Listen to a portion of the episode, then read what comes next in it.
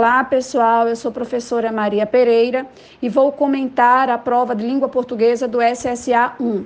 A questão 3, ela traz uma abordagem sobre as relações lógico-semânticas das conjunções. Então, a resposta para essa questão é a letra E, onde traz as relações lógico-semânticas das conjunções tempo, causalidade, finalidade e conclusão. Então, repetindo, o gabarito dessa questão é a letra E.